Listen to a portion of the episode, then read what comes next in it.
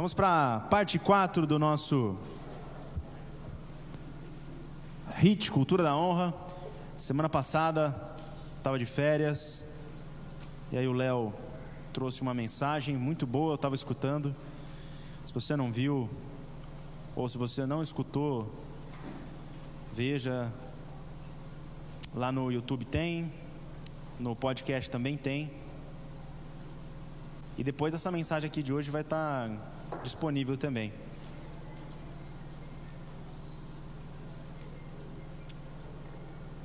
Se for para mim, fala que eu não estou podendo entender.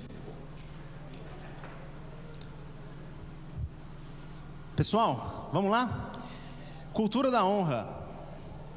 Eu quero começar com vocês hoje lendo um, um versículo que está em Romanos 12.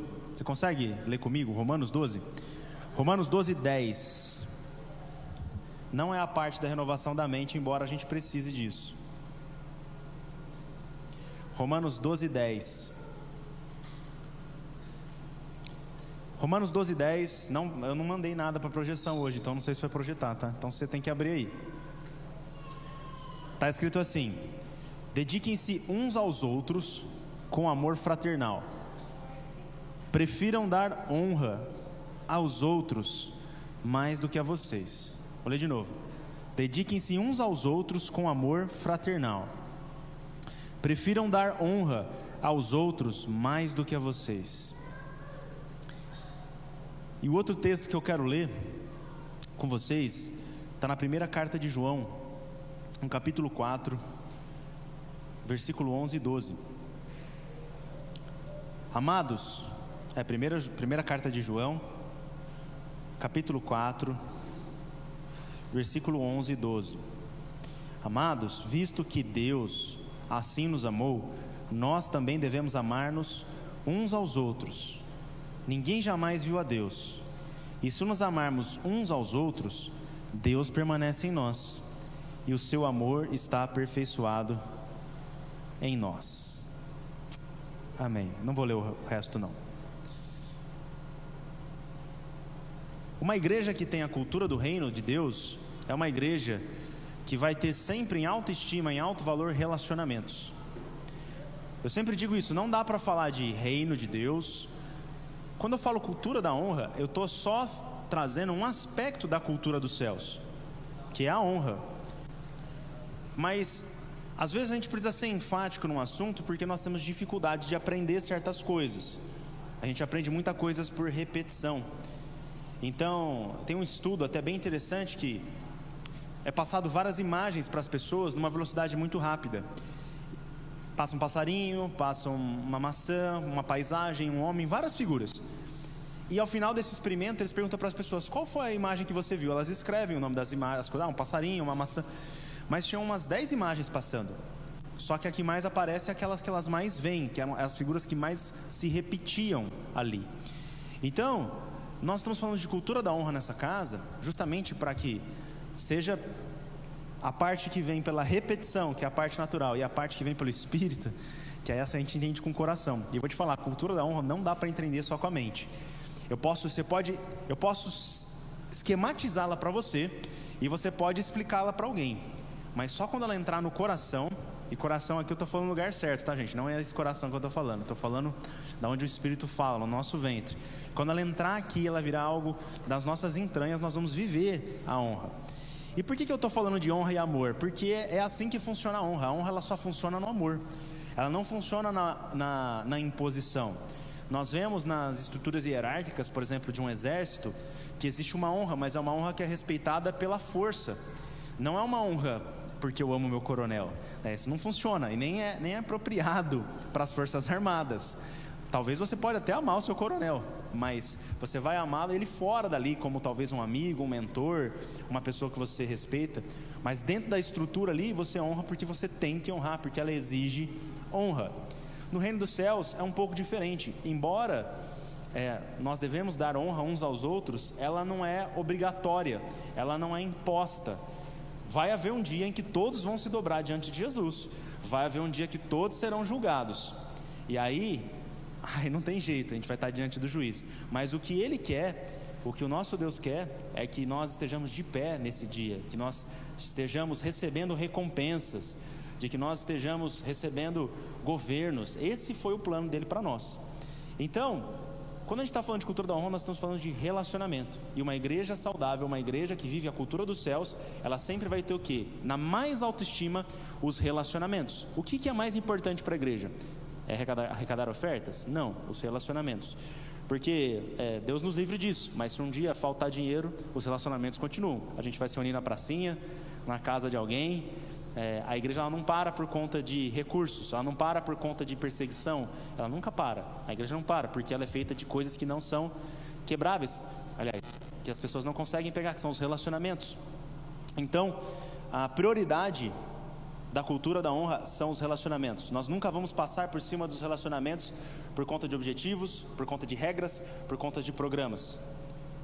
Então você vai ver, é engraçado, eu falei isso nas outras semanas, mas aqui a gente começa um programa, às vezes a gente muda. Ah, mas não tinha o Vision Day? É, tinha, agora mudou.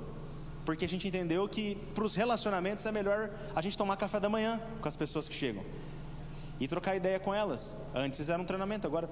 Então a gente sempre está pensando como é que a gente consegue fazer que o relacionamento melhore.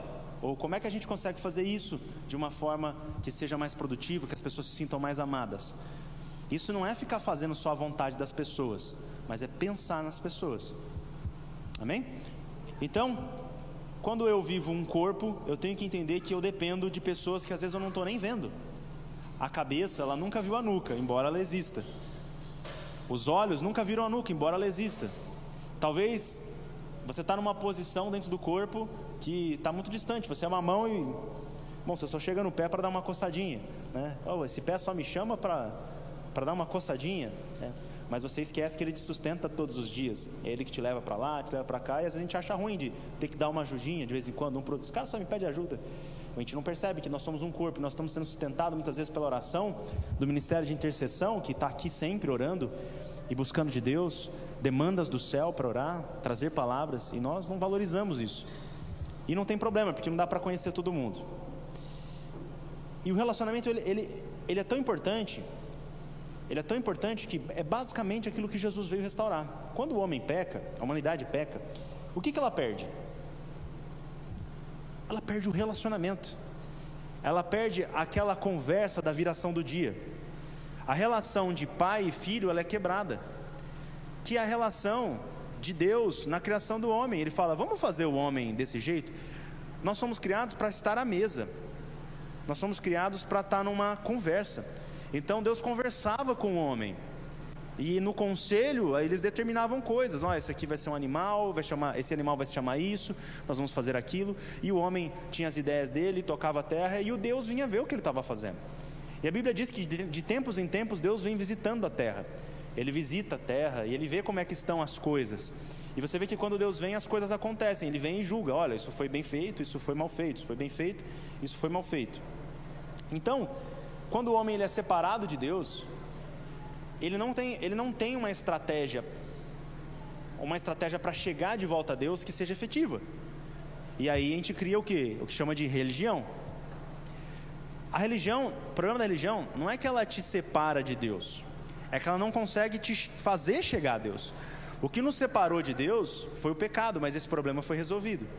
Esse problema de relacionamento foi resolvido. O problema é quando a gente insiste em ficar um, em um método que nunca nos aproximou de Deus, que era a religião. Então, o que é religião? São métodos terrenos para tentar resolver um problema sobrenatural. Então, o problema do homem foi um problema espiritual que não pode ser resolvido no ambiente da alma nem no ambiente do corpo, da carne. Então a religião é uma solução carnal, é uma solução de nível 2 para um problema de nível 3. Mas graças a Deus que Jesus nos reconectou. Ele fez um caminho, então esse caminho está livre para relacionamento. Então isso que havia sido perdido, agora foi encontrado. E muitas vezes a gente insiste em ficar distante daquilo que é o melhor para ficar com aquilo que é bom. A Bíblia diz que a lei é boa. Você sabia disso? A lei, ela veio como uma coisa boa, mas a lei era incompleta. A lei, ela é como a glória que estava sobre Moisés. A Bíblia diz que Moisés ele sobe ao monte, ele fica 40 dias e ele desce. Ele teve em contato com Deus ali, ele viu coisas incríveis. E tinha uma glória no rosto dele. Só que essa é a glória da lei, é uma glória que vai se desvanecendo. E aí Moisés, ele precisou colocar um véu no rosto dele, para que ninguém visse que a glória estava sumindo, que a glória estava desaparecendo, que era, era temporário, que aquilo não era completo, que não era perfeito.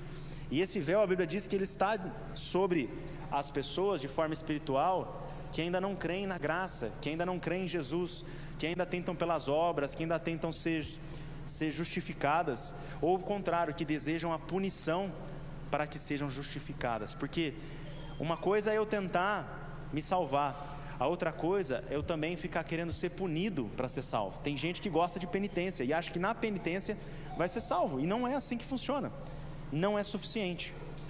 Se nós queremos ser perfeitos, como foi pregado domingo, existe um outro caminho onde nós entramos por inteiro no, na presença do Santo dos Santos. Então Jesus o que, que ele faz? Ele rasga esse véu e deixa a gente penetrar. A Bíblia diz que o véu é o corpo de Jesus que foi rasgado. Então, aquele corpo moído na cruz foi para rasgar o véu. O véu que foi rasgado não é o sol do templo, mas o corpo de Jesus. Ele foi destruído para que a gente pudesse acessar esse lugar que estava sendo reservado somente para os sumos sacerdotes. Agora ele se tornou o sumo sacerdote que entra lá. E a Bíblia diz que nós, quando cremos em Jesus, nós cremos dentro dele. Então nós morremos com ele, nós somos sepultados com ele, nós ressuscitamos com ele, nos assentamos com ele. Então, qual é a nossa condição hoje? De assentados nas regiões celestiais. Então a lei ela veio para evidenciar o quão distante a gente estava. Isso é bom, só que ela não trouxe uma solução. Isso é ruim. E ela provou que não havia a menor chance de que conseguíssemos pelos nossos próprios esforços. Então a boa lei demonstrou para o homem que existiam trevas em seus interiores. No entanto, a graça veio através de Jesus e toda a ira contra o pecado foi satisfeita na cruz. E hoje todos os que creem foram chamados do quê? Filhos de Deus. Filhos de Deus, justos. Que mais? Santos que mais? Reis, luz e embaixadores. É disso que nós somos chamados. A cultura da honra, ela não vai funcionar se nós não entendermos a obra de Jesus. Se nós não entendemos aquilo que Jesus já fez. Se nós não entendermos que Deus não tem desejo de punir o pecado. Porque ele não pode punir uma coisa que já foi punida. E muitas vezes nós estamos desejando sofrer para acessar aquilo que Jesus já sofreu. A cruz que você tem que carregar não é a do Calvário. Jesus já carregou a cruz uma vez, já foi suficiente. Então, toda vez que eu desejo punição, eu estou dizendo que a cruz não foi suficiente. Toda vez que eu estou querendo castigo, eu estou dizendo que a cruz de Jesus não foi suficiente. Eu não estou dizendo que não há consequências, por exemplo, quando você cometeu um crime. Mas o que Deus nos proporcionou foi um arrependimento que funciona, que é suficiente. E nós não precisamos ficar sofrendo muitas vezes coisas que nós sofremos. Então a cultura da honra é uma cultura dos céus. Nós não vamos ter sucesso em viver cultura de honra sem entender o que Deus deseja para nós. Não existe cultura de honra sem entender que somos filhos e filhas. Guarda isso. Isso faz toda a diferença. Porque ele é um rei muito amoroso. Muito amoroso. E eu não estou querendo passar paninho na cabeça de gente que gosta de viver nas trevas, no pecado, errando. Não é isso. Eu estou dizendo que para aquele que quer experimentar mudança, aquele que quer viver mudança, aquele que nasceu de novo, não é porque você pisou num, num espinheiro que você virou um espinheiro. Você tomou uma, você fez uma escolha ruim, mas aquilo não é você. As suas decisões erradas não são você. Você é filho. E Deus se relaciona com você a partir dessa realidade. E ela só funciona a honra desse jeito. Porque se eu não viver dessa forma, eu vou viver no medo. E eu não vou viver no medo só com Deus, eu vou viver no medo com o meu semelhante. Porque quando Deus restaura a minha relação com Ele, isso me cura e me dá uma base para restaurar minha relação com o outro. E me dá uma base para restaurar minha relação com aquilo que foi criado. Então, três coisas foram perdidas no pecado: o relacionamento com Deus, com o homem e com a criação. E essas três coisas foram restauradas em Jesus: relacionamento com Deus, relacionamento com os homens e relacionamento com a criação. Isso tem a ver com mordomia. E é por isso que quando nós consertamos a nossa relação, aliás, quando Jesus consertou nossa relação com Deus e nós aceitamos essa filiação, a partir de agora nós podemos olhar para o outro e enxergar aquilo que Deus vê. Então nossa relação já se torna diferente. E eu olho para as coisas criadas do jeito que Deus vê. Então, olha, meu Deus, Ele é rei e Ele é dono de todas as coisas. Essas coisas já não são minhas, essas coisas são deles. Tudo que eu tenho é dele. Tudo que eu tenho, alguém me deu. Então eu vou cuidar disso aqui de uma maneira como o meu pai cuida. Como que ele cuida das coisas? Ele é generoso, então eu vou ser generoso. Ele doa, ele empresta, ele não estrangula, ele, ele não, não faz como aquele servo mau que estrangulava o cara que devia para ele. Ele é, ele é paciente. Ele pensa bem antes de usar os recursos, ele não é consumista. Ele não é medroso com os recursos, não é aquele cara que retém. Então a nossa relação com as coisas também ela é consertada quando a nossa relação com Deus é consertada. Então existe um convite da graça para vivermos a honra, que é deixarmos de viver um relacionamento com as regras e começarmos a viver um relacionamento com Cristo. A igreja, ela herdou uma cultura de relacionamento com regras. A sociedade, ela vive um relacionamento de regras. Nós temos uma constituição, nós temos uma lei. Você não pode quebrar essa lei. Então, quando alguém quebra a lei, existe uma ofensa. E dentro da igreja, o convite de Jesus é que nós fizéssemos diferente. Nós não devemos trazer os métodos mundanos para uma cultura que deveria ser celestial, mas muitas vezes é o que nós fazemos. Nós nos relacionamos com regras, e é por isso que nós temos medo de pecado. Ah, você viu Fulano? Ele fez aquilo. Tem gente que fica ofendida com o pecado, e Jesus não, nunca se ofendeu com o pecado. O pecado nunca foi um problema para Jesus. Eu olhava para a prostituta, e chamava ela daquilo que ela era, mulher. Ela não era prostituta. Jesus nunca pegou a mulher e falou: Você é prostituta, você é mulher. Jesus ele jantava com os pecadores, com os publicanos. Jesus nunca teve, Jesus nunca se assustou com o pecado, ele só ficava bravo com o religioso, com gente que se relacionava com regras. E aí já não importa as pessoas, o que importa é a regra. Com isso nós destruímos aquilo que Deus tinha preparado para os relacionamentos. Então o convite é que nós deixemos de ser pessoas que se relacionam com regras. Sabe quem se relaciona com regra? Escravo. Escravo se relaciona com regra. Você pode isso, você não pode aquilo. Isso você pode comer, isso você tem que fazer. Isso você tem hora, isso você não pode. Escravo se relaciona com regra. E filho? Filho senta na mesa. Filho conversa com o pai. Filho discute os planos. Filho apresenta uma ideia. Embora aquela ideia possa não ser aceita, ele conversa, ele tem a chance de apresentar. O escravo não pode falar nada. Ele não tem a chance de ser ouvido. Ele não tem a chance de sentar na mesa. Ele é escravo. E quando ele faz alguma coisa bem feita, nem elogiado ele precisa ser, porque ele é escravo. Ele só tem que fazer aquilo. Ele vive por aquilo. Por isso que não tem não tem recompensa para seguir a lei. Agora, aquele que senta na mesa com o pai tem herança. Aquele que senta na mesa, sabe, o reino de Deus não é feito de sucessores, é feito de herdeiros. Nós herdamos tudo aquilo que está disponível de Deus para nós. Nós herdamos aquilo que outras pessoas vieram antes de nós. E é muito engraçado é, como as pessoas se veem hoje em dia. Tudo aquilo que nós achamos que nós queremos, de fato, nós só queremos porque nós vimos alguém chegar lá. Você não tem uma vontade a priori dentro de você, você só tem uma vontade a posteriori dentro de você. Você não nasce com vontade de nada.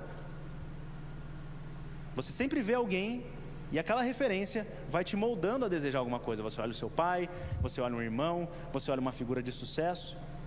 Então não tem nada que você queira só porque você simplesmente quis. Não, você está vislumbrando a realidade a partir de pessoas, a partir de relacionamentos, a partir de alguém que chegou lá. Então nós temos que dar valor às pessoas que vieram antes da gente, dar valores a líderes que estão antes da gente. Hoje nós conversamos coisas, por exemplo, banais do tipo: é, a minha liberdade vai até onde termina a sua. Você acha que isso é uma coisa super normal? Ah, isso é coisa idiota. Não é. Teve guerra, teve gente que matou por isso, teve revoluções. Se você vê a história da Revolução Francesa, esse ideal de. Embora eu acho que eles eh, entraram por um caminho muito errado, mas teve, teve houveram é, séculos de guerras para que você pudesse falar sobre liberdade.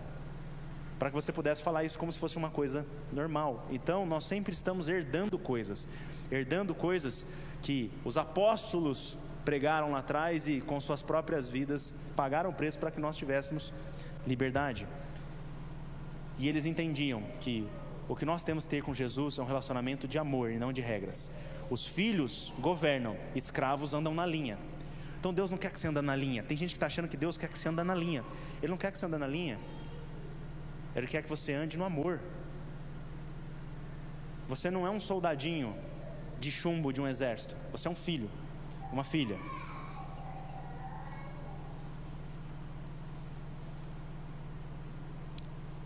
Tem muita gente querendo viver uma nova antiga lei. Sabe a história da nova antiga lei? Ele pega a lei e dá uma renovada nela, dá uma melhorada nela, dá uma maquiada nela. Eu quero te fazer um convite. Se a lei ela não tinha poder de produzir vida, então ela só conseguiria produzir morte. Eu quero que você pegue então um pedacinho de um negocinho morto e come. Eu quero que você pegue um pedacinho de veneno e põe no teu suco. Você vai fazer isso? Porque mesmo um pouquinho de veneno é veneno. Mesmo um pedacinho de cadáver é cadáver. E a gente fica querendo tomar suco com veneno, misturar graça com lei. Mas a glória da lei, ela se desvanece, ela fica para trás, como diz Paulo, a ponto de desaparecer, para que viesse algo novo. Deus tem algo novo para a gente. E a cultura da honra é para nos libertar da lei. Seja liberto da lei, porque não vai existir uma antiga nova lei. A lei antiga foi cumprida em Jesus. Jesus veio para cumprir a lei, ele cumpriu, acabou. A partir de agora, existe uma nova lei. E Jesus ele te convida. Você me ama? Tá bom, anda, obedece os meus mandamentos. Fala, mas está trocando uma coisa pela outra? Muita gente confunde isso. Porque se fosse sobre obedecer lei de novo, então Jesus não fez nada de novo. Não fez nada de novo, mas a conversa não é essa. A conversa não é essa. Jesus ele não está te convidando para ele te controlar. Tem gente que acha que é isso. Tem algumas orações, Espírito Santo, me controla. Ele nunca vai fazer isso. Deus controla porque eu sou descontrolado. Não. Ele falou, vou te dar um espírito de domínio próprio, então. Então, se Deus quisesse te controlar, Ele nunca te daria um espírito de domínio próprio. Ele te deu um espírito de domínio para você se dominar, para você se controlar. Deus não quer controle, senão Ele não diria: todas as coisas te são lícitas. Nem todas te convêm, mas todas as coisas te são lícitas. Então o objetivo de Deus nunca foi controle. E é por isso que a gente fala que Deus não está no controle. Se ele tivesse, as coisas são diferentes, mas não teria amor, não teria honra, não teria liberdade. Então ele nunca quis isso. Então Deus te dá um, um espírito de domínio próprio para demonstrar que ele não quer que você obedeça por regras. Tudo que ele quer é que na intimidade você descubra o que está no coração dele. E se você o ama, você vai considerar aquilo que ele ama. Então é mais ou menos assim: Pai, o que te agrada? E aí o pai te fala: Filho, é isso aqui que me agrada. E por consideração a esse amor, para proteger essa relação de pai e filho, você obedece, porque você entendeu aquilo que agrada o pai. Não para andar na linha, não para uma, uma recompensa, mas pela intimidade, pelo amor. Às vezes eu percebo que a gente não, não entendeu ainda essa cultura.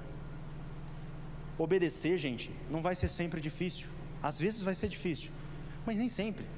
Muitas vezes vai ser um prazer obedecer.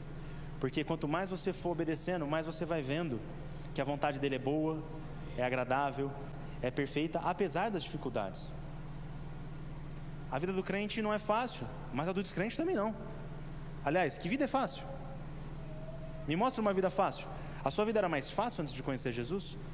Eu te garanto, ela não ficou mais difícil. Viver é difícil.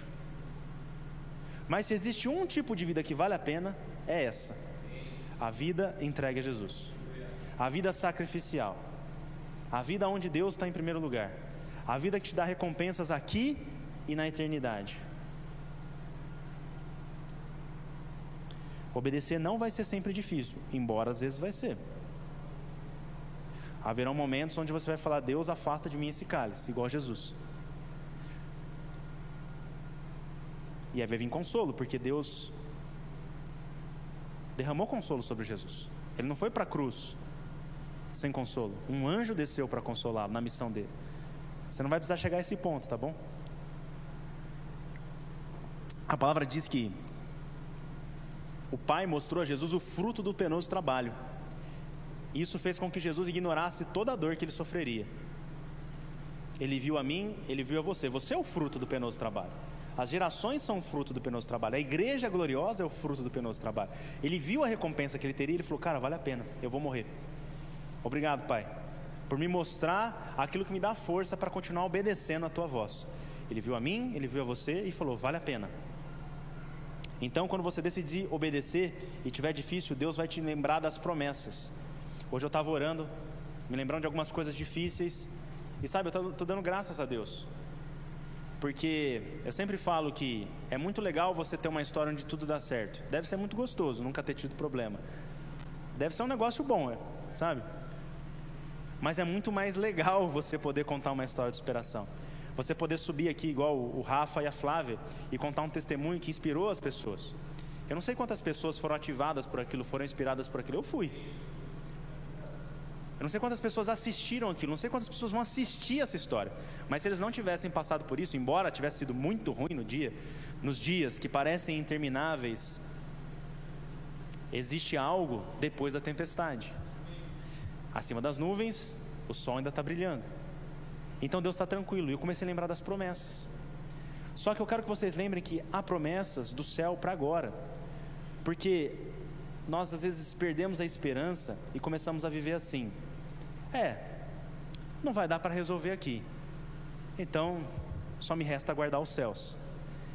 E a pessoa fica esperando morrer para viver os céus. O pensamento dela não está totalmente errado. Sim, tem coisas que você só vai resolver a hora que você estiver nos céus. Então faz um negócio, traz os céus para a terra. E você começa a viver isso antecipadamente. Você não precisa esperar. O véu já foi rasgado, os céus já podem entrar na sua vida agora. Então, a honra, o relacionamento de honra de Deus para nós, Deus, esse relacionamento de pai e filho é trazer os céus para nossas vidas. É isso que Deus deseja. Deus deseja que você não espere você morrer para poder desfrutar dos céus. Ele deseja que você desfrute agora. É por isso que nós precisamos falar de cultura da honra, porque nós não vamos conseguir transmitir aquilo que nós não conhecemos. Se a gente não conhecer a honra, se a gente não viver a honra, jamais o mundo vai poder viver isso que nós estamos falando. E sabe, vai haver testes para avaliar o seu coração. Quando eu acho que eu sei sobre honra, vai vir um teste. Vai acontecer um teste quando alguém quebrar uma regra que você estava vivendo por ela. Quando você ficar ofendido com o pecado de alguém, pode ter certeza, você estava vivendo por regra. E alguém quebrou aquela regra que você estava vivendo, e aquilo te ofende, aquilo me ofende. Então esses testes vão avaliar nossos corações. Sabe qual é a diferença do cara que pecou e você? É que ele foi descoberto e você ainda está escondido. É você se acha no direito só porque ele foi descoberto. Deixa eu falar, tem mais salvação para ele do que para você que está escondido. Aquela mulher, ela foi descoberta e teve salvação para ela. O homem com que ela se deitou, ninguém sabe quem era. A Bíblia não fala dele. Ninguém sabe se ele creu em Cristo. Ninguém sabe se a família dele foi restaurada. Mas aquela mulher foi restaurada. Aquela mulher, ela foi colocada no lugar dela, no lugar de poder, de autoridade, e ela foi reestabelecida naquilo que Deus tinha chamado ela para fazer. Então, se um dia você for descoberto, não é o fim, tá? Mas que você conserte as coisas antes disso, sem o medo da punição. Porque o pecado foi punido em Jesus. A restauração pode ser dolorosa, mas vou te dar uma dica: se te deixar feliz no final, é porque Deus está naquilo. Se te traz peso, ainda não é Deus. Mas se você se sente feliz, mesmo achando que não merece ser feliz, Deus já está começando a trabalhar em você. Então a pergunta não é se você vai se espetar às vezes no espinho. A pergunta é o que você vai fazer na sequência. Essa é a pergunta certa. Porque Deus é mais poderoso que o pecado, Deus é mais poderoso que o erro, Deus tem uma obra maior do que o seu erro, Deus deseja fazer de você um filho igual a Jesus, Ele deseja restaurar a sua condição de filho como Jesus.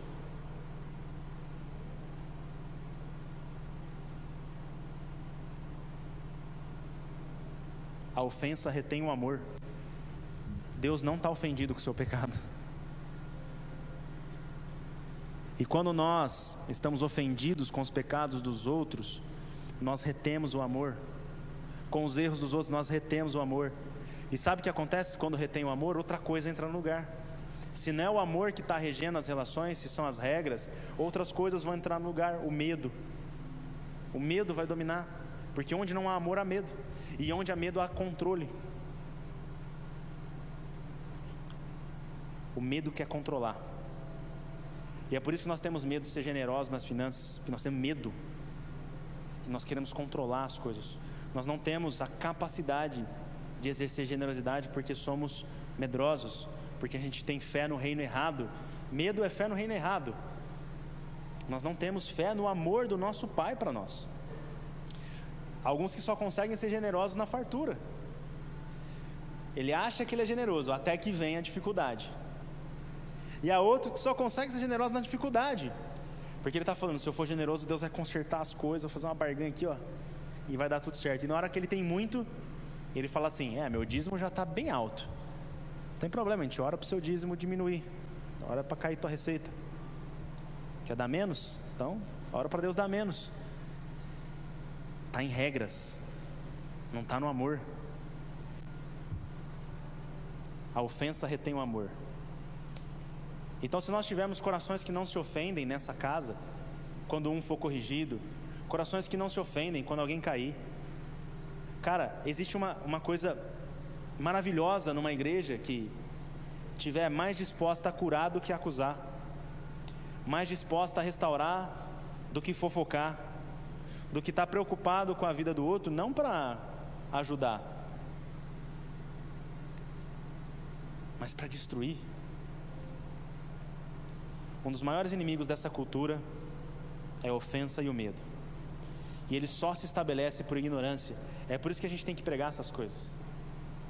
Para que a verdade seja estabelecida. Sabe, demônios eles são expulsos não só por oração, não só por chaba, mas pela verdade. Quando a verdade entra na sua vida, a ignorância vai embora. As fortalezas caem. Então vai vai acontecer vezes de você conversar com as pessoas e os demônios irem embora, não porque você orou, mas simplesmente porque você proferiu uma palavra de Deus, uma palavra de sabedoria. Aquela mulher ela ia ser morta, e Jesus proferiu uma palavra. Jesus não orou, Jesus não fez expulsa demônio, não botou mão para trás, não. Ele lançou uma palavra. Uma palavra. Se nós tivermos a capacidade de sermos como Abigail, de nos relacionarmos com as pessoas de acordo com o destino dela, nós vamos viver a honra. Davi chega nas terras do marido de Abigail, o tal do Nabal. E ele trata muito mal as tropas de Davi. Pelas regras, Abigail deveria seguir o protocolo. Abaixa a cabeça, obedece o seu marido, faz o que ele mandar. Mas ela já enxergava Davi como um rei, antes mesmo dele ter sido coroado, antes mesmo dele sido proclamado. Ninguém sabia que Davi ia ser rei. Só os irmãos dele, e o pai e o profeta Samuel. Ninguém mais sabia disso. Mas aquela mulher, ela se antecipa, ela pega uns pães, ela quebra os protocolos, vai uma mulher falar com o general, passa na frente do marido dela, entrega os pães, alimenta a tropa e fala: pelo amor de Deus, não destrói a minha casa, não destrói o meu marido, ele é mau, mas você vai ser rei um dia. Aquela mulher conseguiu ver que Davi seria rei. Ele falou: nos poupe. E aí Davi fala: tá bom, não vou destruir. E quando aquele homem morre, aquele homem acaba acaba pecando, pecando, pecando e o próprio as, as próprias decisões dele acabam matando. Davi volta e se casa com aquela mulher, aquela mulher se torna uma princesa dentro do reino de Deus, porque ela honrou a Davi. Ele ainda era ele já era rei, não, mas ela via antes. E nós vamos acessar essa honra na vida uns dos outros quando nós conseguimos ver o destino daquela pessoa, honrarmos uns aos outros, não pelo que nós fizemos, mas por quem Deus deseja que nós sejamos. Então, eu quero que você complete essa frase. Pessoas que cometem erros são. Complete a frase.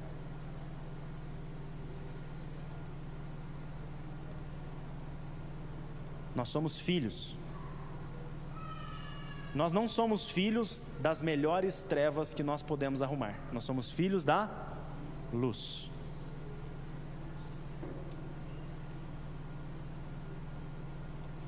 A Bíblia diz que tem uma, uma festa. E nessa festa preparada por Deus, ele queria que o povo dele celebrasse com ele. Mas quando ele chama, Um está muito preocupado com a horta dele, o outro está preocupado com o cavalo, o outro está preocupado com seus negócios. E no fim das contas, os servos deles, os servos de Deus, vão chamando essas pessoas, vão chamando e ninguém vai. Ninguém vai. E eles rejeitam o convite para participar do banquete, porque eles tinham coisas mais importantes para fazer. E eles desonraram o convite do rei. E aí o rei fica muito revoltado, fica muito bravo. E ele fala: então tá bom. Então eu vou chamar outras pessoas. Pega quem você conseguir por aí. Esse é o banquete da graça. E a graça começa a alcançar as prostitutas, os mendigos, os rejeitados. E a graça começa a alcançar os povos do mundo. E a graça nos alcança. E nesse banquete do reino é muito interessante que há gente de todo tipo. Gente que você diria que é mal, gente que você diria que é bom, político, empresário, maridos, solteiros, mães solteiras. Vai ter um monte de gente que a gente não, não imagina que estaria ali. Só que tem uma pessoa que está destoando naquela festa. É uma pessoa que não está usando as vestes nupciais. Quando existia uma festa, um banquete, o rei te convidava, ele te dava roupas apropriadas para você estar lá. Roupas nupciais, roupas de festa. E teve uma pessoa que foi convidada, aceitou viver o banquete, mas ela gostava da antiga nova lei. Então ela foi do jeito dela.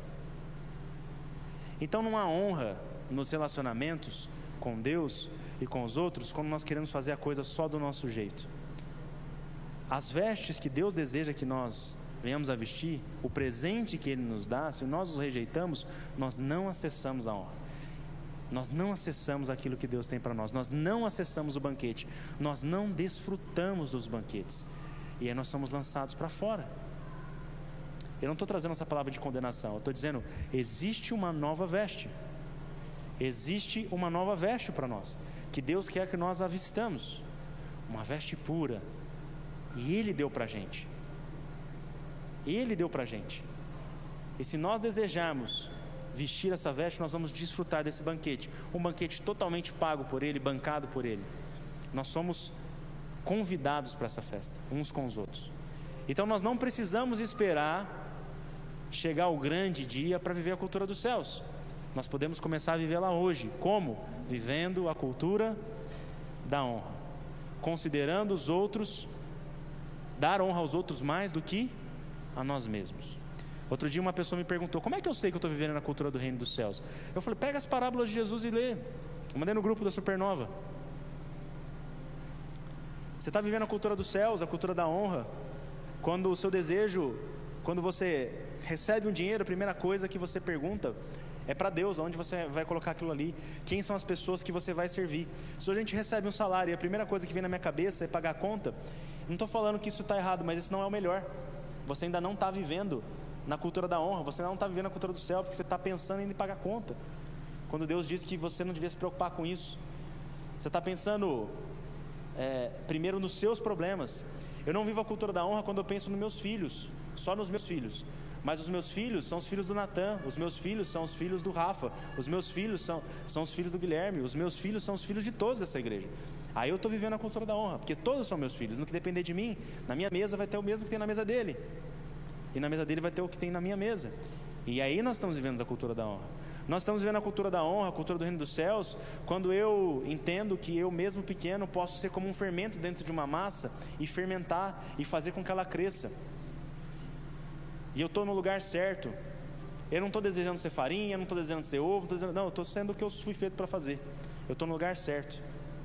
E eu estou multiplicando, eu estou expandindo. Amém? Então nós tenhamos, que nós tenhamos os relacionamentos como uma coisa mais importante, a coisa mais importante. Não deixa o dinheiro ficar na frente do relacionamento. Não deixa a dívida, não deixa a ofensa. Não deixa uma palavra ficar na frente dos relacionamentos.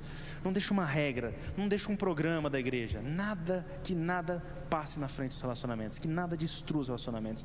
Não deixe que uma correção fique na frente dos relacionamentos. Sabe, quando a correção vier, aceita. Porque às vezes você está cheio de potencial, mas você só está espalhando Você é igual um represão, você é igual um, um, um lago grande. Mas quando vem a correção no amor, ela vai canalizar você para você fluir como um rio de rápidas, de corredeiras rápidas. E nós muitas vezes não percebemos isso e ficamos ofendidos. Não deixe ofensa ganhar seu coração. Amém? Eu vou terminar. Tinha mais coisas, mas a gente termina semana que vem.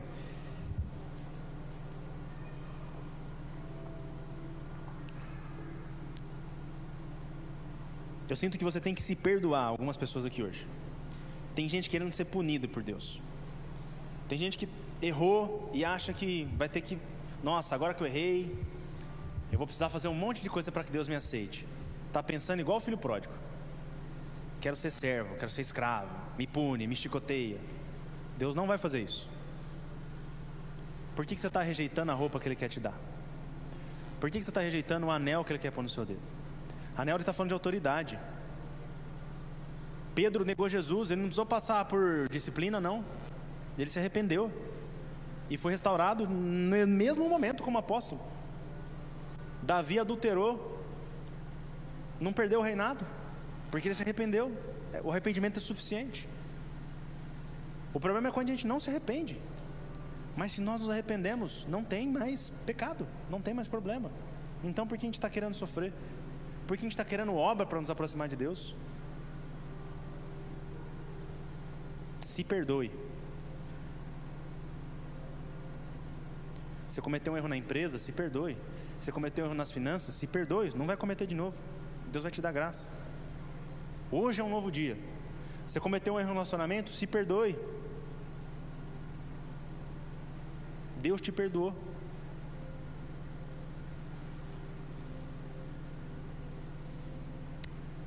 Ore mais um pouquinho sobre isso. Porque existem áreas onde você acha que você não merece mais aquilo. Sinto que tem alguém aqui que acha que desapontou demais. Mas isso não é verdade. Olhe para o olhar de Jesus, Ele não está te condenando. O que Ele deseja é te colocar aonde Ele te vê se você tão somente aceitar isso, Ele quer te colocar num lugar com as vestes que Ele preparou.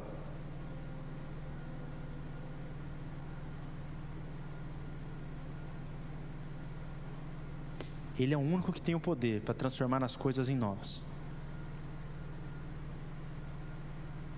Faz a sua obra, Espírito Santo. Faz a sua obra nos corações.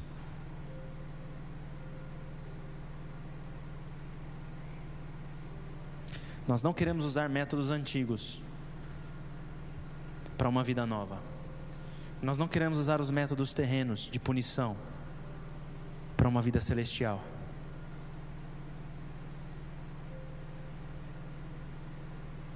Sabemos que o Senhor não está zangado conosco.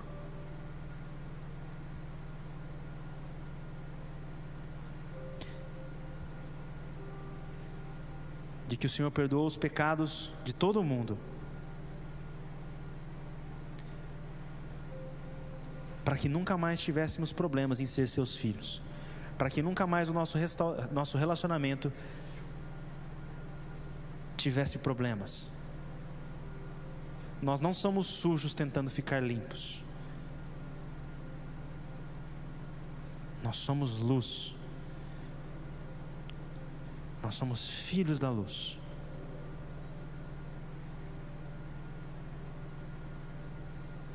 Amém. Quando você olhar para alguém nessa casa, você vai ver um filho da luz. Tudo que você disser para alguém nessa casa, você está dizendo a um filho da luz. Tudo que você fizer alguém nessa casa, você está fazendo um filho da luz.